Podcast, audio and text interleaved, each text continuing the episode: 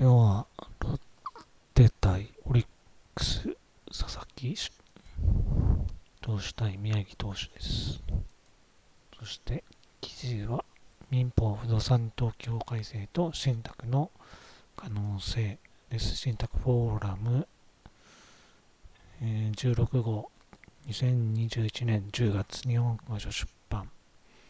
13ページから特集です。えー司法書士川島真一先生民法不動産登記法改正が司法書士の民事信託支援業務に与える影響、えー引用です。そしてこの相続登記や相続人申告登記について正当な理由なく申請を怠った場合10万円以下の過料に処せられる可能性がある。正当な理由がどのような場合に当てはまるかなど現時点で判明していない点もあるが少なくともこの法改正は国民が相続登記手続きを進める動機づけになるものと考えられる、えー正当な理由については 国会答弁があって、えー相続が数時にわたって何度も発生して相続人が数十人を超えるなど極めて多数に上る場合他に戸籍謄本の必要な資料の収集や他の相続人の把握に時間を要するケース。他に遺言の有効性遺産の範囲が争われているケースなどが挙げられています。第204回国会衆議院法務委員会第6号令和3年3月23日の答弁です。リンクを貼っておきます。えー不動産登記法不足。これは令和3年4月28日法律第24号の経過措置です。第5条 4項。えー改正後の不動産登記法73条の2の規定は同号に関す掲げる規定の施行の日。以後に登記の申請がされる所有権の移転の登記の登記事項について適用すると、えー改正前に起きた相続にも適用されるということでした。でなぜかここで過料が気になったんですが過料を支払わなかった場合に遅延損害金が発生するのか、えーまず被訴事件手続き法のリンクを貼っておきます。121条、過料の裁判の執行、えー検察官の命令で執行する、執行力のある債務名義と同一の効力を有する。2項、過料の裁判の執行は民事執行法その他強制執行の手続きに関する法令の規定に従ってすると。なので、預貯金などがあれば、そこに対して執行ができる。おそらくイメージとしては、税金を払わなかった場合に差し押さえがされる時のイメージだと思います。え関係ページ、東京裁判所過料に過料決定についての Q&A、リンクを貼っておきます。破産法、破産債権に含まれる請求権、第97条1項6号の中に罰金、過料、刑事訴訟費用、追徴金または過料の請求権として入っています。その他の参考として、破産法253条1項7号、ここにも過料が入っていて、破産しても免責されない、えー債務となります。大阪地方裁判所債務名義に基づく預貯金債権などの情報所得手続きの流れ。リンクを貼っておきます。これは民事執行法の、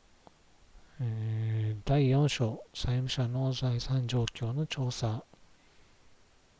についてのページです。条文とともにリンクを貼っておきます。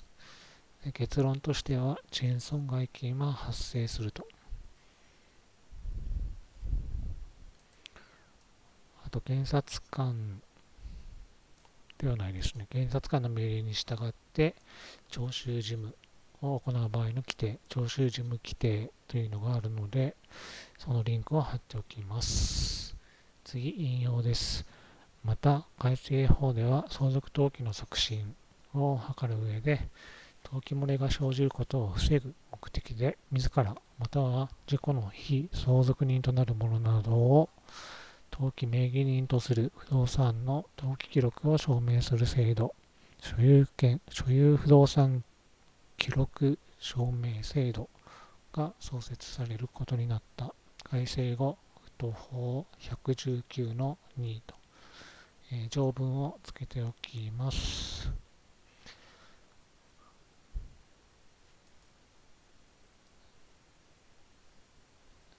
えー、不動産が、えー、民法不動産登記法所有者不明土地関係などの改正に関する要項案のたたき台、括弧3の中に、えー、今後、表題部所有者などの所有権の登記名義人に準ずるものを対象とすることも考えられるという記載が入っているので、ここも引用しておきます。あと一つ疑問に思ったのは、日本全国の登記されている土地建物について可能になるのかというのでしたが、分かりませんでした。えー、引用です。改正法施行後は、これら自治体の税務関係の資料に加えて、不動産登記記録に立脚した不動産所有不動産記録証明書も活用されていくであろう。そしてこの実務は民事信託支援業務として信託蘇生に着手するにあたり、委託者となる依頼者が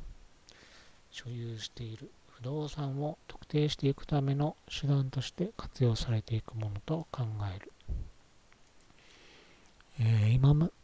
とりあえず、委託者が依頼者かという論点は触れません。えー、今までも委託者が所有しているとか、えー、債務者や担保権の設定者になっているその他、えー、貸しているとかいう不動産については把握するようにしていたので、え、実務が軽くなるという意味の文章なのかなと思いました。えーただ委託者が相続人である不動産があるかもしれないという調べ方はあるのかもしれないと思いました。あるのかもしれないという調べ方はあるのかもしれないと思いました。なんか変ですが後で直します。次引用です。一方この相続登記申請の義務化と民事信託との関連性を考えると生前対策として判断能力がある。元気なうちに自己の所有する不動産を信託しその不動産の所有権を次世代の受託者に移転すれば相続登記の申請義務を免れることになる。委託者兼受益者に関しては記事に記載の通り結果として相続登記の申請義務を免れることになるだろう。なと思いました。ただこれは、えー、相続登記の申請義務を免れるために民事信託を使うという利用場面はあまり思い浮かびません。えー、受託者が亡くなった場合、所有不動産、所有不動産記録証明制度の対象となるのか分かりませんでした。えー、引用に戻ります。そして民事信託を取り組めば相続登記申請義務から免れるとしても信託不動産は登記をしなければ当該財産が信託財産に属することを第三者に対抗できずかつ受託者の分別管理義務の観点から信託の登記をする義務が定められているところから受託者の責任として信託登記の義務を免れることはできないことは言うまでもない。えー、と相続登記を免れることと、えー、信託登記をするかしないかは、えー、別の話かなと思いますが、えー、私は最近 信託の登記申請が効力要件信託の効力要件かと勘違いしていましたが確かに記事記事に記載の通り対抗要件受託者の義務でした、えー、次。引用です。相続登地国庫帰属制度を利用しないならば、所有者が判断能力のある元気なうちに土地について民事信託を取り組むという選択肢も入るだろうが、信託をはじめ生前贈与や新贈与などを相続人に対して行った場合、その処分を受けた相続人はその土地について相続土地国庫帰属制度が利用できなくなる点は注意したいと。えー、新贈与や生前贈与に関しては、えー、国会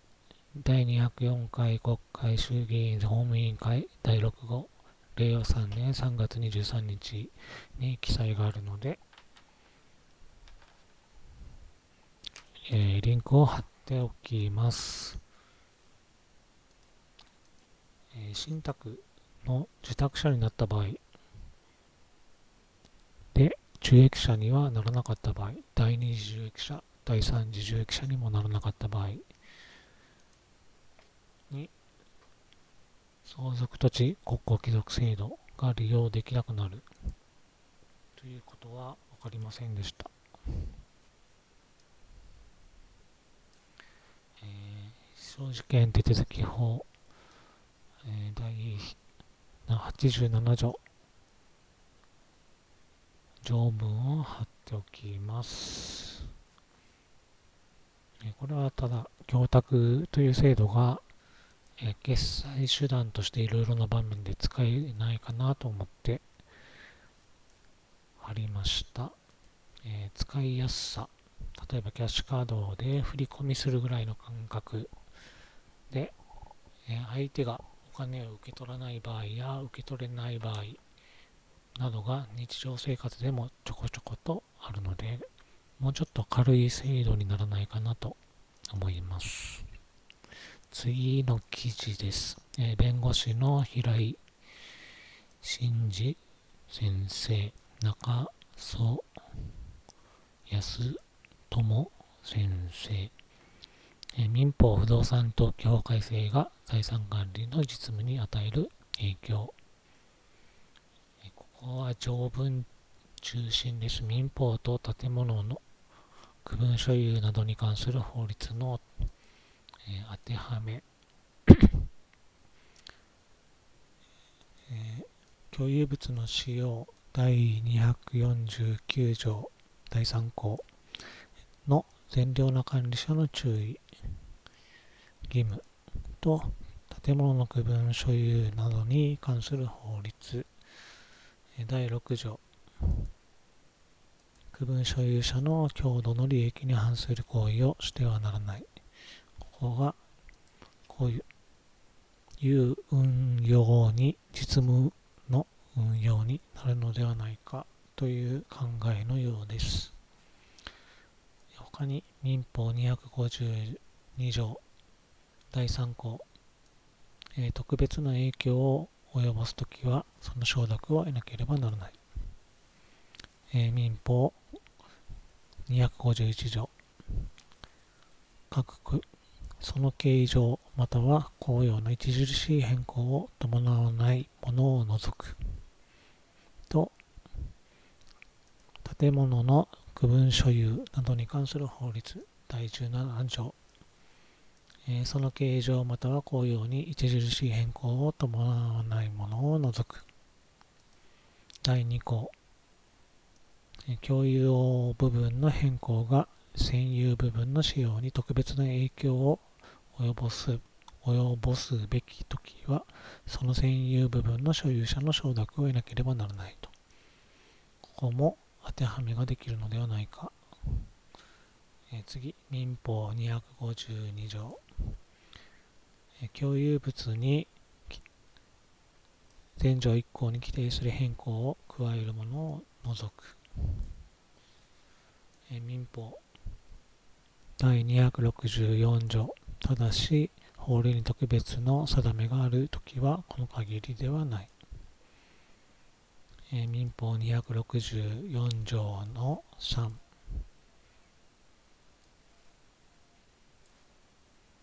え所有者不明土地管理人が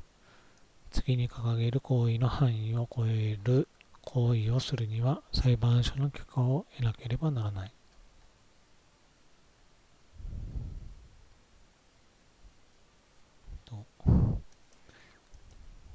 え次の記事、え三菱 UFJ 信託銀行リテール受託業務部上級相続コンサルタント MUFG 相続研究所主任研究員弁護士鈴木義弘令和3年民法不動産登記法など改正の信託銀行業務への影響について、えー、民法不足これは令和3年4月28日法律第24号。第3条遺産の分割に関する経過措置相続開始の時から10年を経過するとき、または民法などの一部を改正する法律の施行の時から5年を経過するときのいずれか遅いとき、これは改正前の、改正前に発生した相続に関する規定です。えー、記事の中に具体的相続分というのが出てきたので、えー、何かなと調べてみました。えー、これは相続開始後に相続人間で特別利益や寄与分を考慮した相続分とされています。他に信託銀行が行う業務として遺産整理業務というのがあるようです。え信託協会のホームページから拾ってきました。え抜粋して読み上げます。遺産相続手続きを代行する業務も行っていると。えー、その中には遺産分割協議書による遺産分割手続きの実行、不動産の相続手続きなど、預貯金、信託、有価証券の名義変更、解約、換金、治療などの一切の処分、その他遺産分割に関する一切の手続きなどが含まれているようです。えー、初めて知りました。次、疑問が投げかけられていて、共有物変更許可決定、えー、民法252条の2で裁判所の許可を得て預金の払い戻しが可能か、えー、これは可能だと考えますが、払い戻し後の処理については、金融間金融機関による供託が現実的かなと、個人的には思います。えー、記事では、えー、他の書籍の引用として、民法960 906条の任意の適用、これに関しては適用した結果が良い方向に行くのか、えー、分かりませんでした。もう一つ、限定的に払い戻しされた現金について、準共有とする考え方。えー、これは払い戻しが可能かについての答えになっているかについて、えー、私には分かりませんでした。えもう一個、代償財産に調整する考え方、えー、現実的だと思いますが、預金の払い戻しが可能になる根拠となるのか、えー、これも分かりませんでした。以上です。